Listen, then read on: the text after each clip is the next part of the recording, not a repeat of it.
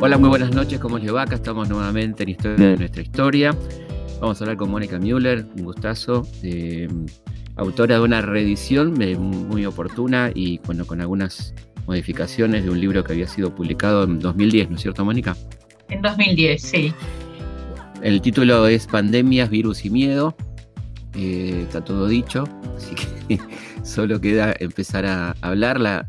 Me gustó mucho que empezaras recordando al doctor Carrillo, ¿no? Con esa frase maravillosa de cuál es el mayor peligro para la humanidad, ¿no? Que no, no, son solamente los virus, sino la pobreza, las, distintas formas de encarar, ¿no? La enfermedad. Creo que es toda una definición. Es toda una definición y debiera ser la, base de toda medida que se toma en salud pública. De hecho, lo estamos viendo ahora con esto del 31, ¿no? Está es Carrillo Carrillo, digo. Carrillo, Carrillo es Carrillo. Para los más jóvenes que nos están escuchando, Carrillo fue el primer eh, ministro de salud pública que tuvo nuestro país en la época del primer peronismo y a él le debemos gran parte del sistema sanitario argentino eh, que quedó trunco, ¿no? Esto, recordemos que en 1955 la llamada Revolución Libertadora volvió a, a la categoría casi de secretaría. El, el ministerio y después vamos a hablar un poquito de qué pasó, ¿no? En ese, en ese momento cuando tuvimos otra pandemia como fue la polio en aquel momento, ¿no? Pero bueno, eh, eh, me encantó el libro, creo que hay mucha, le das mucha importancia a la infodemia, ¿no? A, cómo se está contando, cómo se contó, si bien el libro se hizo en el marco de, de, la gripe aviar, ¿no es cierto? En aquel momento de la, donde empezamos a conocer nosotros el alcohol en gel, los recuerdos de 2009, la paranoia, si recuerdo, de 2009. Eh, bueno, este, creo que, le das mucha importancia a, dos cosas que para mí son trascendentales, ¿no? Cómo se vive esta pandemia y cómo se, no se vive otras pandemias que, azotan a la humanidad y que quizá por afectar particularmente a los sectores populares no tienen tanta trascendencia, ¿no? Y, y, ya te dejo hablar, simplemente estoy haciendo una introducción. Vos recordás, por ejemplo, el caso del sarampión, ¿no? Cosas que habían ido desapareciendo en nuestro territorio y como una mala política sanitaria los hizo volver, ¿no es cierto? Sí, en el caso del sarampión es relativo porque en realidad esta nueva, no es una epidemia, pero estos nuevos brotes de sarampión mm. empezaron en Estados Unidos, en Disneylandia. Ajá. Eh, en el 2014 y por supuesto llegó acá y por supuesto eh, hubo brote acá, hay un brote acá, porque realmente se relajó muchísimo la, toda la campaña de vacunación y no había vacunas compradas ya y, guardadas en un depósito. Y vencidas algunas. ¿Cómo? Algunas se vencieron. Algunas, las dejaron, las dejaron vencer. Entonces, sí, pues los brotes avanzan necesariamente.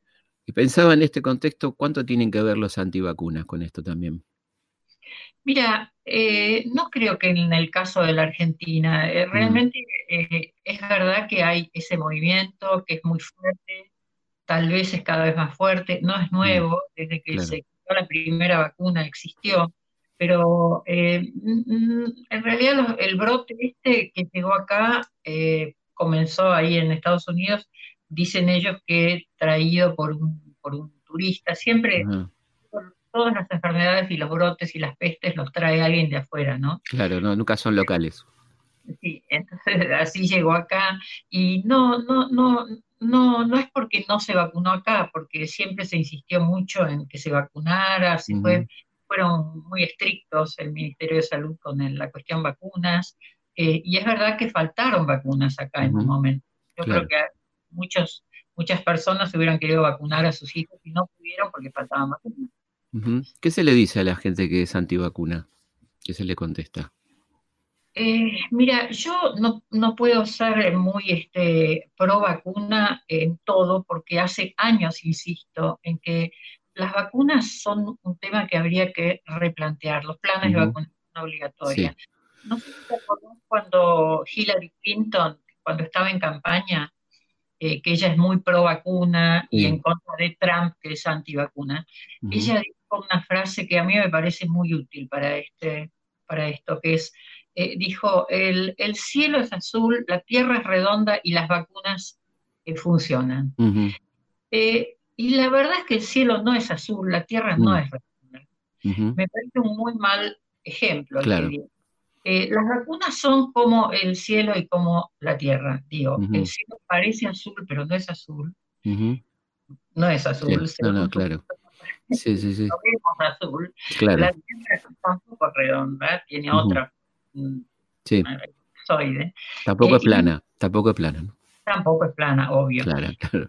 Ella se refería a eso, pero quiero decir, que habría que relativizar eso. Y las vacunas sí que funcionan y sí que son útiles en algunas situaciones. Por ejemplo, si existiera la vacuna contra este coronavirus, sería fantástico.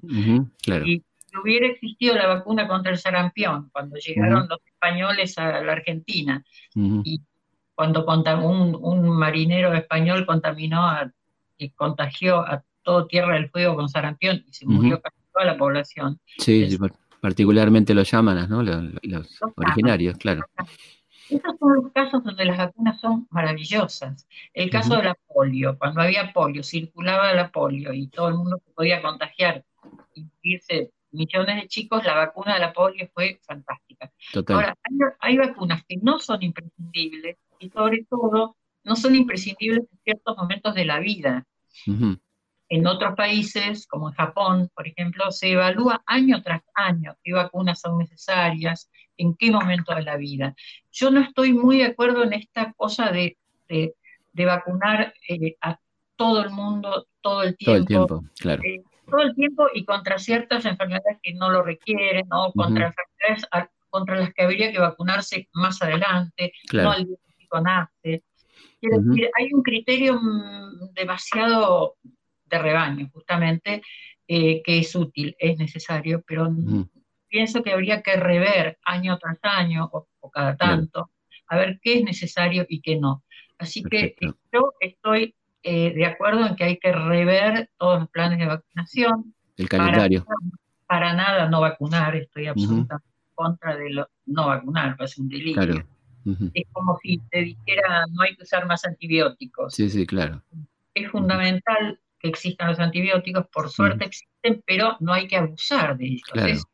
Hay, medicamentos es algo, es algo espantosamente dañino. De hecho, en Argentina hace 5 o 6 años murieron 28 mil personas por abuso de, medicamentos. En Estados Unidos 50 mil personas por año mueren por abuso de medicamentos. No mal usados, sino por abuso. Abuso, claro, abuso. Vos, vos, decís en el libro que los que son muy buenos medicamentos son carísimos, están agotan los recursos de los estados, de las obras sociales y demás, y que lo que comúnmente usamos no es tan efectivo, ¿no? De la, de la alopatía, digamos, ¿no? No es necesario, no, mm. puede ser efectivo, pero no es necesario, porque hay toda una cultura del medicamento que hace que las personas cuando tienen cualquier síntoma llaman y dicen, ¿qué tomo? Claro. No, no, se les ocurre preguntar qué hago. Bueno, además está Internet, ¿no? Está, el Google que se automedican como locos también, ¿no? Sí, pero no es Google, es la televisión, Felipe. También, claro. Prendés el televisor y te enterás de lo que tenés que tomar para cada síntoma. Sí, es verdad. Automedicación no existe. El problema es la publicidad de medicamentos y los médicos que recetan antibióticos, por ejemplo, porque a alguien le duele la garganta, y además la publicidad de medicamentos, que es algo perverso y una versión, y eh, que se vendan los antibióticos en la Argentina como de venta libre. Sí. tomar el antibiótico que se te ocurre. Eso Es lo que produce los grandes desastres de salud en el mundo entero. ¿Qué te provoca, ¿qué te provoca tomar un, antibiótico cuando no lo necesitas? ¿Qué te, qué te hace? Bueno, mata tus bacterias. Los antibióticos matan bacterias, no virus. Mm, Entonces, cuando tenés una enfermedad viral y tomas un antibiótico, lo único que haces es matar tus bacterias protectoras, que tenemos millones, y convivir con un mundo de bacterias dentro nuestro y fuera nuestro, sobre la piel. Y lo que haces es matar tus bacterias protectoras. Entonces, quedas a merced del virus. Y aparte de eso, favoreces la aparición de una bacteria resistente a todo que nos mate a todos. Claro. En cualquier momento volvemos a la era preantibiótica. Claro, no va, a haber, nada que cure nada, claro. Claro, te podés morir por una infección en un dedo, como era antes de la era antibiótica. Entonces yo siempre estoy furiosamente en contra de eso, del abuso y el mal uso de medicamentos, todos. Las vacunas, los antibióticos y los antihistamínicos y todos. Son tesoros, realmente las drogas eh, que ha creado la ciencia son tesoros y debiéramos tratarlos como tesoros. Claro. Eh, para empezar por algún lado, porque bueno, una cuestión cronológica me parece, bueno, de hecho el libro está cronológicamente datado así, empezar por la gripe española, que es, que es una cosa muy interesante, como bien lo decís vos.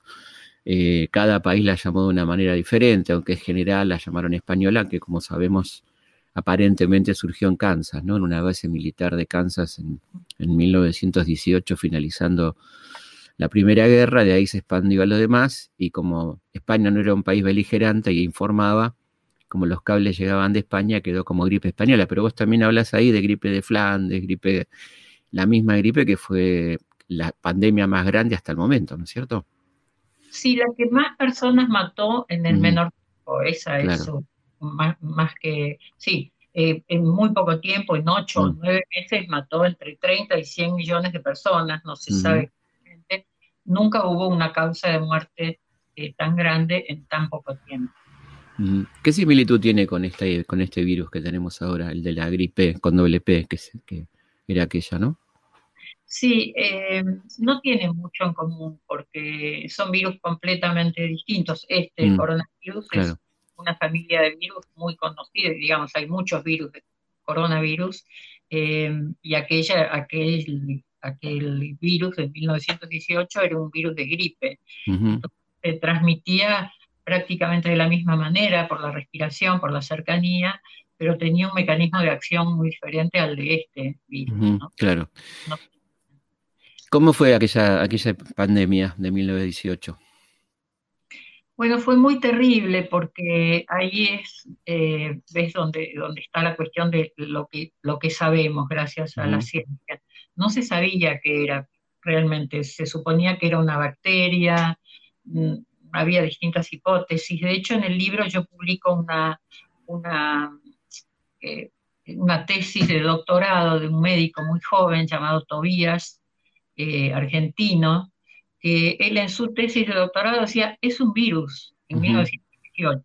Mientras en todo el mundo los grandes médicos decían, no, es una bacteria, no, es un hongo.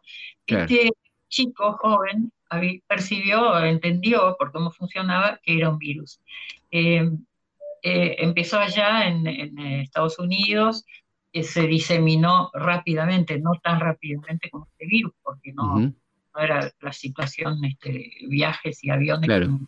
Era más, más barco, la cosa de barco. Claro, por eso era más lenta, pero cayó sobre poblaciones que estaban diezmadas, empobrecidas, muertos de hambre, agotados por la terrible guerra, claro. tremenda, eh, y muy rápidamente enfermó a muchas, personas. Es interesante porque vos ahí detallaste poblaciones eh, como las de Samoa o de lugares que, por supuesto no figuraban en los diarios, ¿no? Este, en la India, la India fue tremendo lo que pasó, ¿no? Eh, más de 15 millones de muertos, 17, algunos dicen. Este, y, es que increíble cómo se informaba solamente de los muertos de los países importantes, entre comillas, ¿no?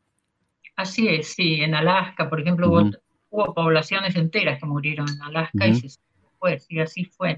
Bueno, en general es así. Los, muertos que se cuentan son los muertos, eh, los muertos los vivos. Claro, los muertos, los vivos. Sí, sí, sí. Pensás que por malaria se mueren 400.000 personas todos los años y no, las tenemos en cuenta. ¿Quién tiene en cuenta esas cosas? Para nada. Bueno, mismo acá, ¿no? El dengue, que, tiene muchas más muertes que el coronavirus, ¿no? Eh, no, acá no. No, acá, acá digo, acá. Acá hay mucha, hay muchos casos, pero no, Me expresé mal, no muertes, sino contaminados, ¿no? Infectados. Eh, en este momento hay unos 6.000 más o menos. Pero, pero el dengue lo que pasa es que eh, tampoco es muy, muy clasista, quiero decir. Claro. Hay barrios donde hay dengue y no necesariamente son personas pobres las que lo sufren. Pero la malaria sí, el cólera sí. Claro.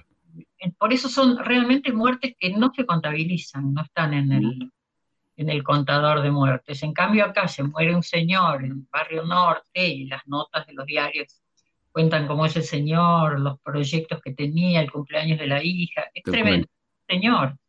Sí, sí, sí, sí. Eh, no, estaba pensando, bueno, y Estados Unidos, por supuesto, ¿no? Que está en la primera plana del, mundo, este, porque es Estados Unidos, justamente, ¿no? sí, es así, sí. Ni más ni menos. ¿Cómo se salió de la, de la gripe española allá por 1918? Bueno, hubo un brote en 1918, hubo un segundo brote, una segunda oleada. Los virus suelen hacer eso. Los virus tienen una estrategia clarísima, eso es muy fascinante de los virus. Eh, atacan, contagian la mayor cantidad de personas o de seres vivos posible, pero matan la menor cantidad posible, porque si ellos, se mueren los seres vivos, los virus también se mueren, parece que los claro. Entonces eh, mataron muchas personas en 1918, la primera oleada, y la segunda en 1919 produjo muchas más muertes todavía. Eh, y se acabó como se acaban las epidemias cuando no hay vacunas. Se acaban porque se agotan las personas contagiables. Una vez que hay una muy buena cantidad de personas que tienen anticuerpos, al virus le resulta difícil llegar a las personas que no tienen anticuerpos. Es el mismo efecto que producen las vacunas, eh, lo que se llama inmunidad de rebaño. Se inmuniza casi todo el rebaño y al virus se le hace muy difícil encontrar nuevas eh, nuevos seres que no tengan anticuerpos. Se agotan solas las pandemias, no siguen eternamente. En algún momento se agotan por, por, un mecanismo natural de funcionamiento de los virus y de la inmunidad, o si aparece una vacuna, se agotan antes. Pero el problema de la vacuna es que aparece después. Claro. Ahora están hablando de que el protocolo se va a cortar, ¿no? Que si aparece se va a aplicar automáticamente. ¿Esto es posible? ¿Si se puede hacer así? Sí, claro que sí, muchas, muchas veces se ha hecho eso. Por ejemplo, con la gripe del 2009, cuando la del H1N1 se creó la vacuna y se empezó a aplicar casi inmediatamente. No sabría decir si cumplieron con todas las fases que hay de, prueba de las vacunas, pero me acuerdo que en ese momento empezaron a vacunar a las mujeres embarazadas. Hasta ese momento la idea de vacunar a una embarazada era, pero prohibido en medicina, no se podía vacunar a una mujer embarazada, salvo contra el tétano, que es necesario antes del parto, ¿no?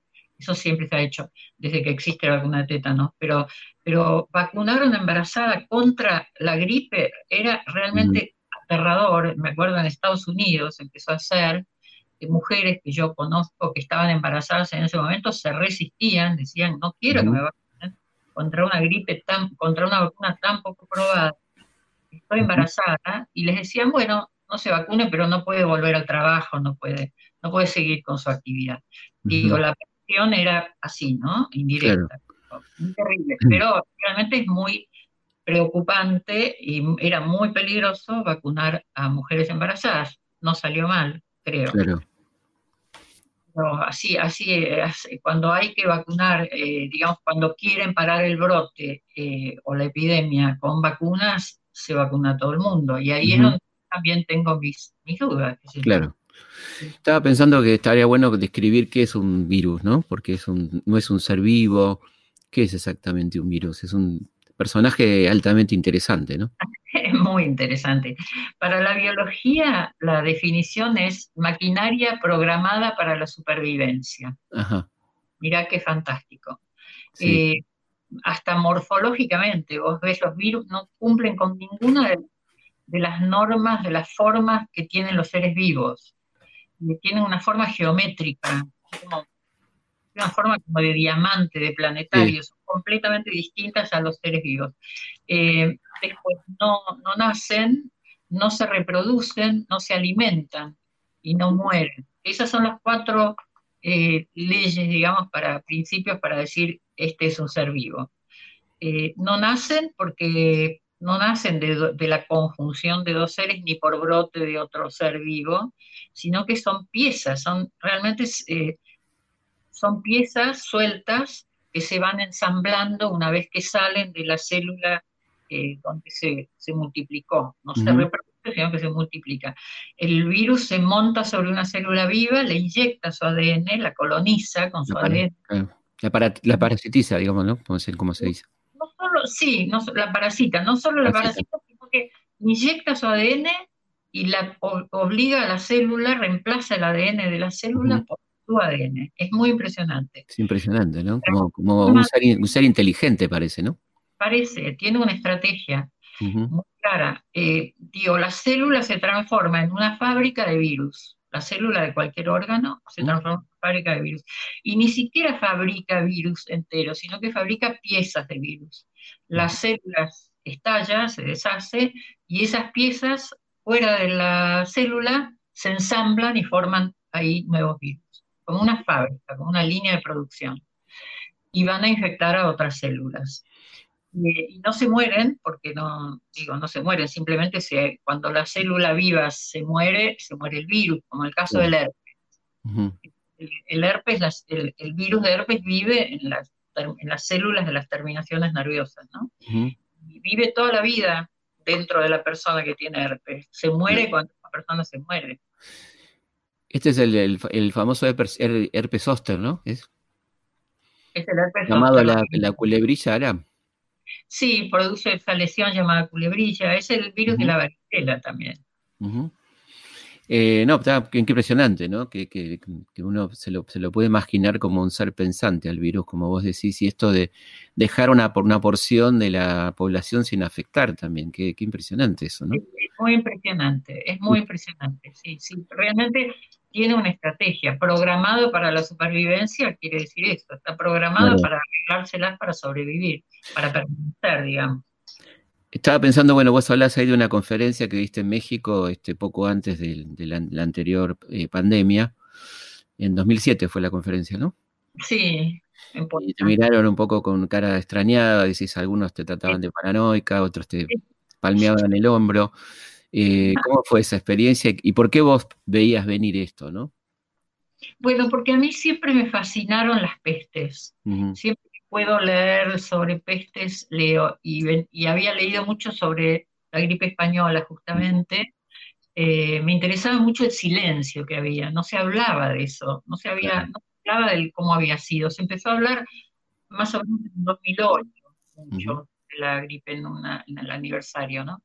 Y a mí me interesaba, por ejemplo, la cantidad de escritores que la sufrieron, que la vivieron, pintores, y decía, ¿por qué no, no se habla de esto que fue tan traumático? Eh, y venía estudiándola y entonces me metía mucho en las páginas de la Organización Mundial de la Salud y ahí eh, se veía la alarma que había eh, por los muchos casos de gripe aviar, muy mortal.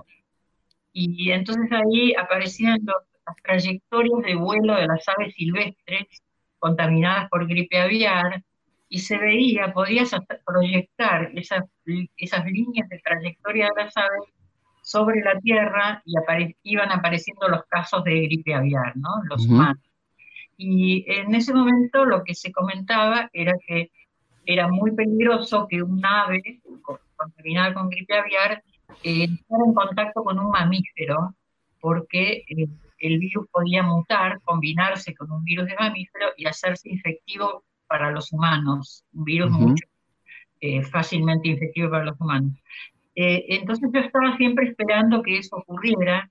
Eh, sabía que en la tráquea del cerdo, el cerdo en su tráquea admite virus aviares y virus de, de mamíferos, y eso finalmente es lo que ocurrió. Eso Y como hay, existen estas espantosas granjas en todo el mundo, donde crían cerdos en una forma espantosa, cerdos y aves, eh, esa promiscuidad terrible de los animales con los humanos, eh, se veía que tenía que ocurrir en algún momento y realmente ocurrió, así fue como ocurrió.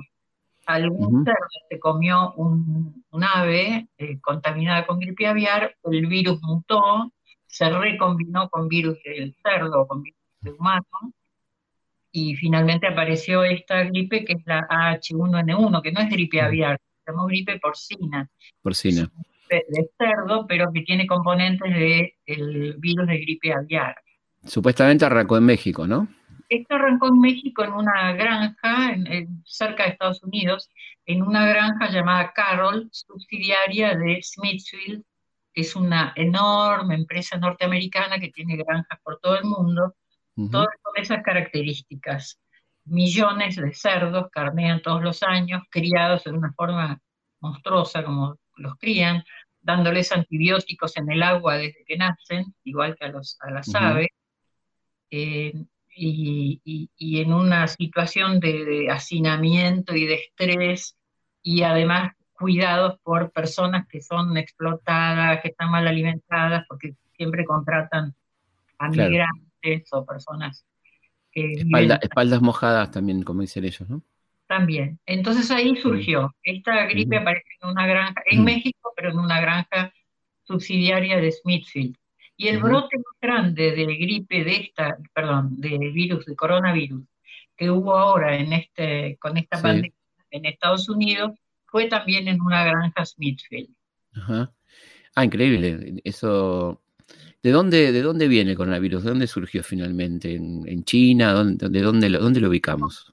Yo no lo puedo saber, mm. no lo puedo saber, viste que hay muchas versiones. Lo que sí, se sabe es que surgió en alguna situación de animales, como te cuento, sí.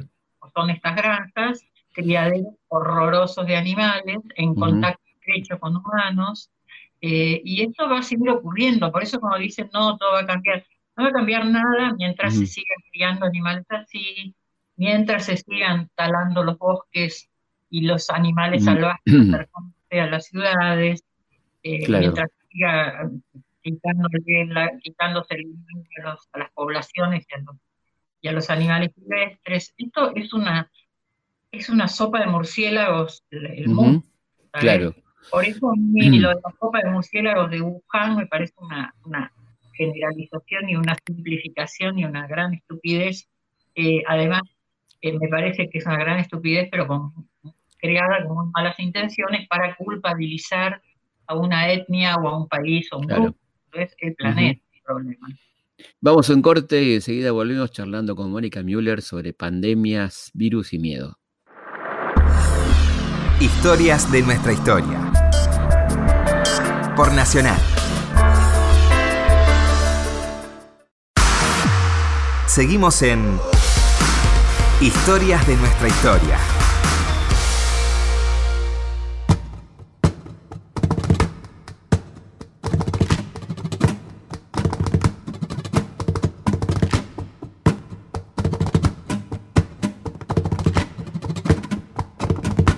Seguimos en Historia de nuestra historia, lunes a la noche, tranquilos, sin apuro.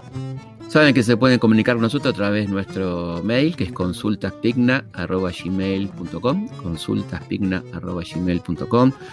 También a través de Twitter, arroba Felipe Pigna, en Facebook, Felipe Pigna, página oficial, y en Instagram también arroba Felipe Pigna. Así que si no se comunican es porque no quieren, porque están todas las vías este, ahí expuestas. Seguimos en Historia de nuestra historia, hablando con Mónica Müller sobre su libro Pandemias, Virus y Miedo. Hay estas teorías conspirativas que están circulando, que son cada vez más poderosas, ¿no? más potentes, eh, de que fue un, un, laboratorio, que se inventó un laboratorio. ¿Esto es posible? Claro que es posible, todo es mm. posible. que todas esas cosas son posibles. Si vos pensás que la industria de la, farmacéutica es la más poderosa que hay, por lo menos años, más que la de las armas y que de la, que la industria de las drogas ilegales, eh, todo es posible, porque además es una industria que está absolutamente engrampada con los poderes políticos de todo el mundo. Claro. Así que sí, es una posibilidad, y otra es que hayan surgido espontáneamente, porque los virus surgen espontáneamente cuando se les dan condiciones para hacerlo, como, es como son estas condiciones. Industrialización espantosa en todo el mundo. O sea que es posible la, invención de este virus en un laboratorio, digamos, puede, puede ser. Sí, claro que sí. Sí. sí, veía, el, documental que habrás visto que está circulando y era muy. Bueno, es un documental que, que, que lanzó la extrema derecha de los Estados Unidos, ¿no? Y es interesante porque una de las entrevistadas es una tipa que figura como experta en virus del laboratorio de la CIA. dijo, la señora, la señora sabe del tema, ¿no? Evidentemente, ¿no? Sí, sí, son los, digo, si hubiera un Nobel, un premio Nobel de la... De la maldad. lógica, la ganan ellos, por supuesto, pero China no me extrañaría que haga. No, no, claro, claro, por supuesto, no, no, no, que son santos. No se puede saber, yo creo que son hechos que están tan fuera del alcance nuestro, de cualquiera de nosotros, no lo podemos saber, tal vez un día se sabe. Igual, este, por ejemplo, con la gripe española también circulaban esas teorías, en una época que ni siquiera se sabía si esto era un virus o qué, por supuesto no se podían manipular los virus ni, ni modificar el ADN de un virus, pero había esas teorías, que eran los alemanes, decían los norteamericanos, los alemanes decían que eran los norteamericanos, norteamericanos se, acusan, de todas esas cosas porque son posibles Y además la guerra del 18 fue la guerra donde nació la guerra bacteriológica, ¿no? donde se puso en, prueba, ¿no? Esas famosas fotos de la gente con la máscara de gas y todo eso, ¿no? Espantosas, ¿no? Sí, sí, sí. ¿Y qué es, eh, qué es el coronavirus exactamente? ¿De qué hablamos cuando hablamos del coronavirus? Bueno, es un virus que sabemos que, tiene forma de corona cuando se lo ve con el microscopio electrónico y hay muchísimas clases de coronavirus, casi todos eh, animales, son de origen animal, pero también hay coronavirus que todos hemos tenido alguna vez, coronavirus que producen eh, trastornos gastrointestinales, que después estuvieron el SARS y el MERS, estuvieron, hablo en pasado, pero porque esos brotes se acotaron, ¿no? El SARS y el MERS fueron dos brotes muy graves de, coronavirus que tienen la característica de ser muy contagiosos y muy mortales, con una altísima mortalidad. Esos dos brotes se pudieron este, acotar rápidamente, pero también existía la posibilidad de que uno de esos brotes no se pudiera abortar y se diseminara, y es lo que ocurrió ahora. Por suerte, este coronavirus es menos mortal que el SARS y el MERS, que tienen uno tiene el, el, MERS tiene 60% de mortalidad y el SARS creo que tiene 40%. Son muy, mucho más mortales que este. ¿Y este tiene cuánto más o menos? No se sabe exactamente por el momento. Eso, todo eso se sabe después, cuando se pueden ver las estadísticas y ver las autopsias de todos los centros de salud del mundo. Pero por el, al principio tenía un 4%, que era muy alto. Claro. Un 4%. Después, ahora no sé parece que menos, pero más que una gripe. ¿Y te parece que está bien lo que se está haciendo acá, lo de la cuarentena? ¿Cómo lo ves? ¿Cómo se está actuando? y me parece fantástico. Si uno ve los gráficos de las cifras de muerte en todos los otros países y ve en qué países hicieron una cuarentena cerrada, estricta, y en cuáles no, se da cuenta de que eh, realmente eh, es la única medida que se puede tomar que sea inteligente y segura. No hay otra. Es muy dura, es muy difícil, muy difícil, realmente, tanto para los que la sufren como para los gobernantes que las, indican, ¿no? Pero, pero es la única medida razonable que hay por el momento. Además está planteando una, digamos, un, una alternativa inexistente, ¿no? Que es o cuidamos a la gente o cuidamos a la economía. Es, es una, una frase absolutamente ridícula, ¿no? Porque la economía sin gente no me la imagino mucho, ¿no? ¿Cómo sería una economía sin gente, no? Bueno, pero hay que tener en cuenta, está viendo una, una, es muy fuerte, es una pulseada, lo podés ver con una pulseada fuertísima en todo el mundo, en Inglaterra, en Estados Unidos. Eh, esto de hay que abrir, hay que levantar, y el, subtexto que no se dice, algunos lo dicen, pero otros no, es, bueno, que se mueran los que se tengan que morir. Claro. Y los que se tienen que morir, a este virus le llamo el virus Lagarde, para mí Creo que Cristina Lagarde lo tenía en la cartera el día que dijo eso, ¿no? Que dijo, el problema de la economía mundial es que la gente vive demasiado, demasiado, hay que hacer algo ya, dijo, y abrió la cartera y largó el virus, porque fue tremendo. es tremendo, ¿no? este virus mata a la gente más grande. Es fantástico. Este virus que es para mí es un mensaje, un mensaje. Es así, por lo pronto, mata a la gente más vieja, cosa que me alegra porque el, el H1N1 y la de 1918 mataba más personas. A los niños, claro, niños y jóvenes, ¿no? Este está diseñado a la medida de Christine Lagarde, mata a la gente grande. Claro. Eh, es un virus que mata, ahora se está descubriendo por asfixia, asfixia a las células, mm. el oxígeno a las células porque actúa sobre la sangre, ¿no? Eso es fantástico. Eh, es lo que le estamos haciendo al planeta, al quitarle los árboles, al quitarle al talar los árboles estamos asfixiando al planeta y el virus nos asfixia a nosotros. Después viene de un animal. las últimas grandes epidemias, todas fueron producidas por virus de origen animal, desde el HIV en adelante. Sí. El HIV es un virus de mono, modificado, este, recombinado. El SARS, el MERS, el, virus de la encefalopatía espongiforme, el mal de la vaca loca, el Zika, ébola, son todos virus de origen animal que saltaron la barrera de la especie y se hicieron infectivos para los humanos. Es otro mensaje para mí de los virus. Eh, para mí, me, pongo medio poética. pero, está muy bien.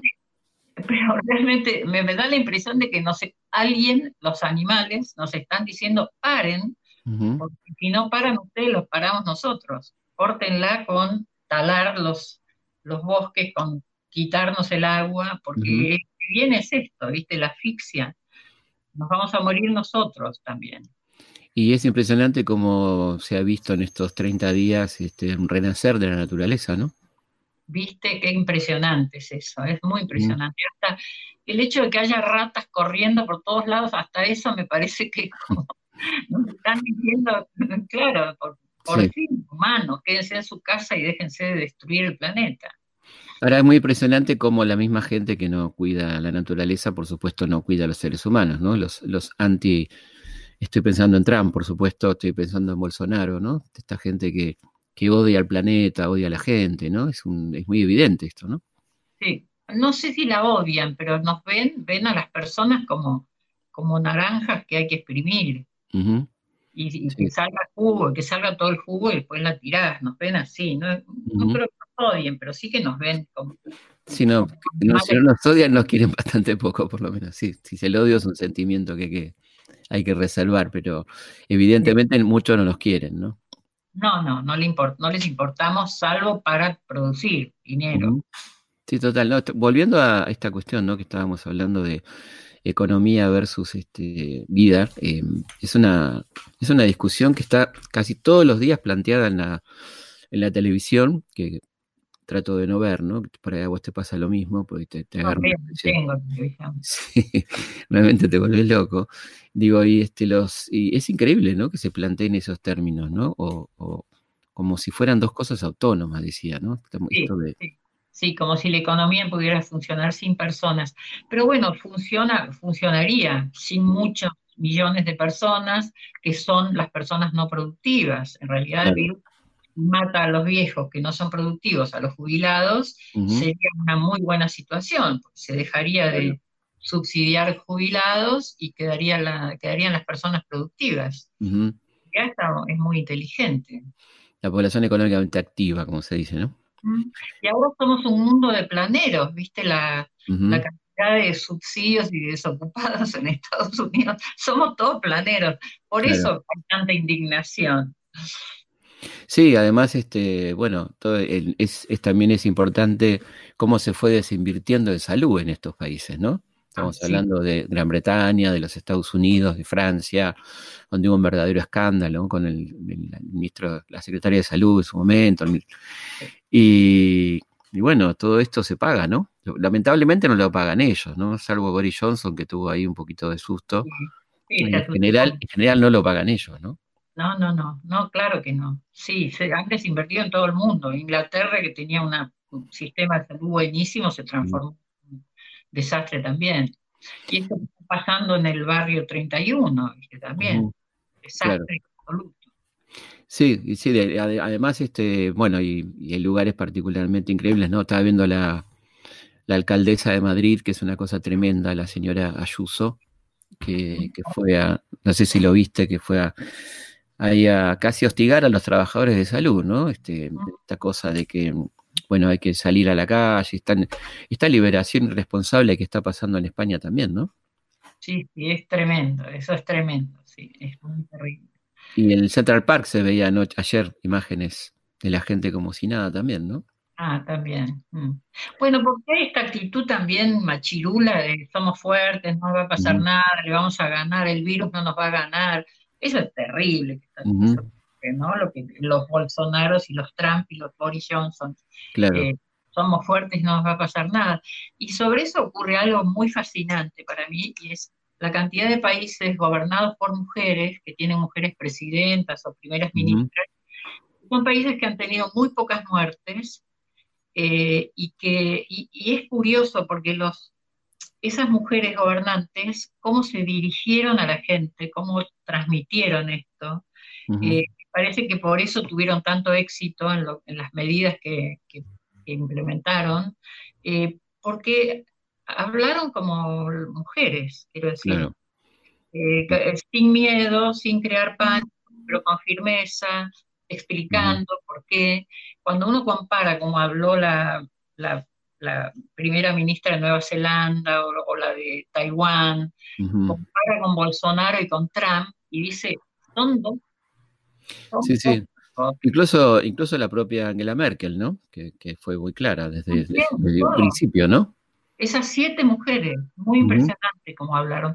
Por eso a mí me gusta acá cómo se está hablando, como habla eh, Alberto, eh, yo digo que es más Alberta que nunca, porque la forma de explicarlo, quiero decir, explicarlo con firmeza, serio, preocupado, pero sin crear pánico y dando explicaciones, no diciendo quédense en su casa, ¿no? Claro, claro. O llámenme para pedirme permiso para salir. Es lo menos autoritario del mundo eh, y lo menos demagogo del mundo, se lo ve preocupado. Eh, y no, no dice esta cosa loca de salgamos, este, el virus no nos va a ganar. Me parece que eso es, en una epidemia, eso es fundamental, como en un naufragio, quiero decir. La epidemia es una de las situaciones de, de, pánico que puede provocar un desastre, como un incendio en un cine. Hace falta un tipo, una mujer, que transmita las cosas con esa calma. No, la demagogia es decir, salimos todos el 11 de mayo, ¿no? Eso es demagogia pura, ¿no? Por supuesto. Demagogia peligrosa, además. ¿no? Muy peligrosa, sí. Es muy peligrosa, pero prende sobre una base que está ahí, ¿no? Sí, el, partido del odio, podemos sintetizarlo. Estaba pensando ya para ir eh, redondeando, eh, hay un gran debate sobre si salimos mejores o peores de esto, cómo, cómo queda el mundo después de esto, cuál es tu perspectiva, qué nos va a pasar. ¿Cuándo terminaría esto, según vos pensás, o cómo, cómo, cómo sigue la película Coronavirus y después cómo seguimos, no? El coronavirus va a seguir, va a seguir todo este año, va a seguir el año que viene, eh, va a ser uno de los virus seguramente que sigan circulando, como el H1N1 que provocó esa cantidad de muertes, y ahora es uno de los virus estacionales. Claro sigue estando.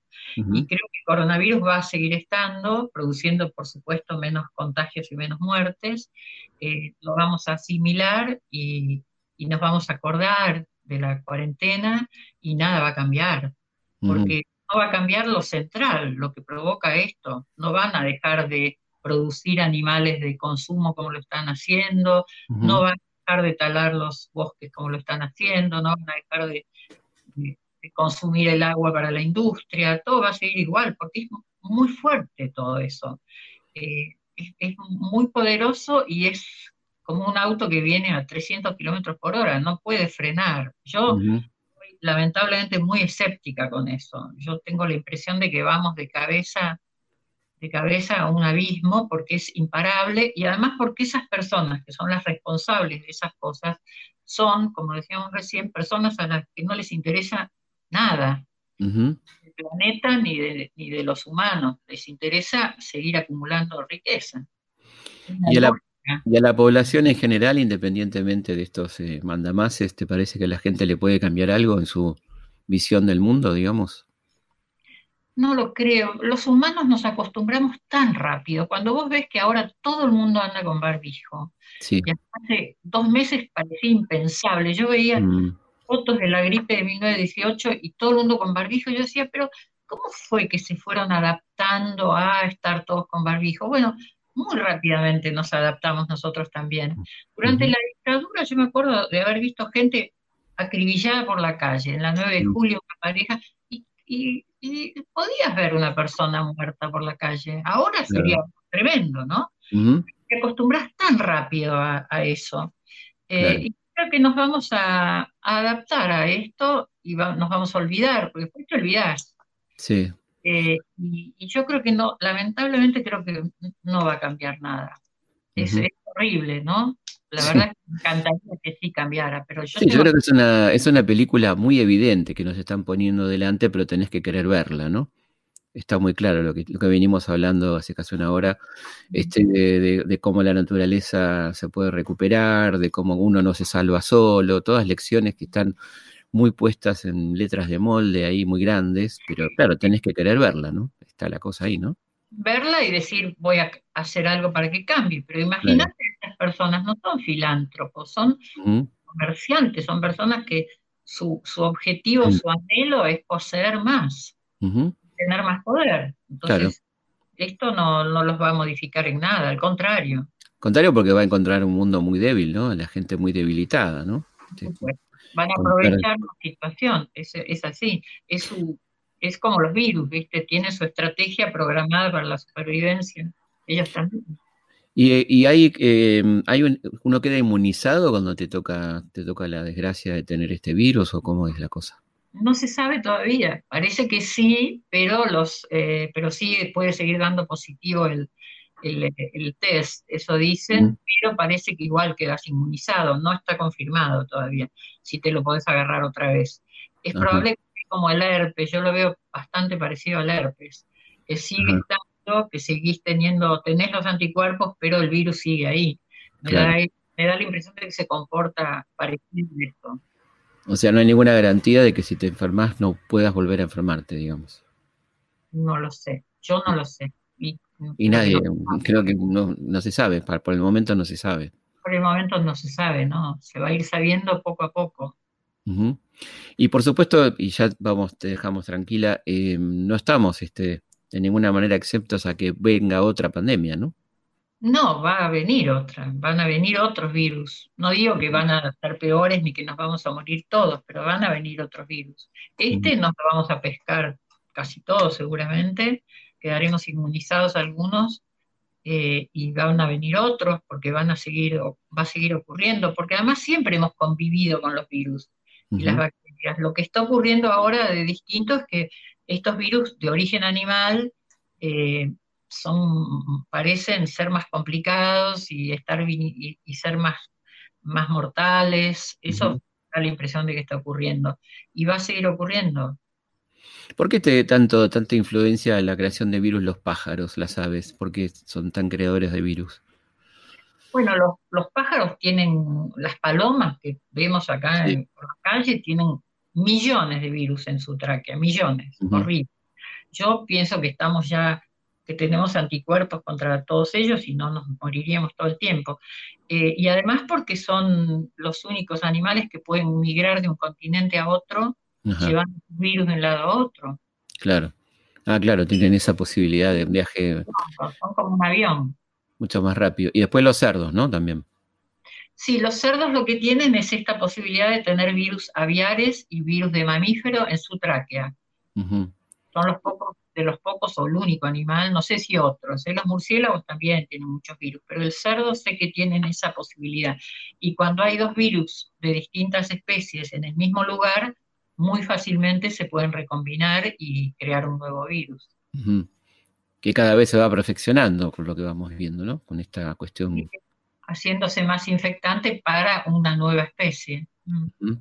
Finalmente, ¿algún consejo para la gente que nos está escuchando? Que cuando se laven las manos usen cepillo de uñas, cosa que no sé, no sé por qué. Debajo de las uñas hay una fauna espantosa. Ajá mira lo que hay debajo de las uñas limpias, uñas limpias y cortas. Sí. Debajo de las uñas hay una acumulación de gérmenes terrible y no sirve de mucho lavarse las manos solo con agua y jabón, los que tenemos agua. Sí. No cepillamos las uñas, hay que cepillarse las uñas como hacen los cirujanos, que se cepillan las manos y se cepillan las uñas. Es un consejo de abuela, pero es algo que habría que decir. No se, no se ha dicho, eso es cierto. No, ¿Y alguna otra cosa para, pasar esta cuarentena que, nos puedas decir? Y me parece que hay que comer sano. no, puedo decir estar de buen humor porque no es algo que uno pueda hacer. No tener miedo y comer sano, comer comidas muy industrializadas, comer lo que no tiene marca. Hay que comer lo que no tiene marca. Eso les digo a mis pobres pacientes, los atormento con eso. ¿Qué, puedo comer? Y les digo, lo que no tiene marca, huevos, carne, pescado, verduras, frutas y cereales. Cereales no de caja, que lo sino sí, sí, sí. el semillas, y con eso uno vive sano. Y no mirar, no mirar la tele. No, eso seguro, no, tengo, pero me cuentan cosas. Lo que sé es que hay publicidad de medicamentos eh, a cierta hora, de cada cinco avisos, tres son de medicamentos. Exactamente.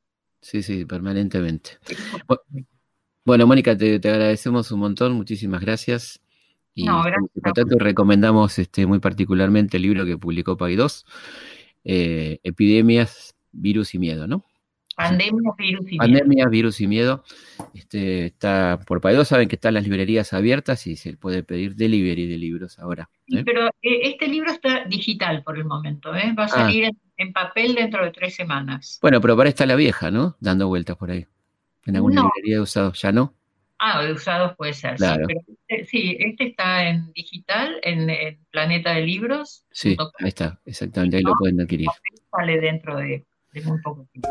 Bueno, Mónica, muchísimas gracias. ¿eh? Te mando un beso grande, estamos en contacto. Nosotros nos volvemos a encontrar como siempre el lunes a la noche, que hay 23 horas por Radio Nacional, la radio de todos. Muchas gracias. Historias de nuestra historia. Conducción, Felipe Piña. Producción, Cecilia Musioli. Edición, Martín Mesuti. needs a war. I feast inside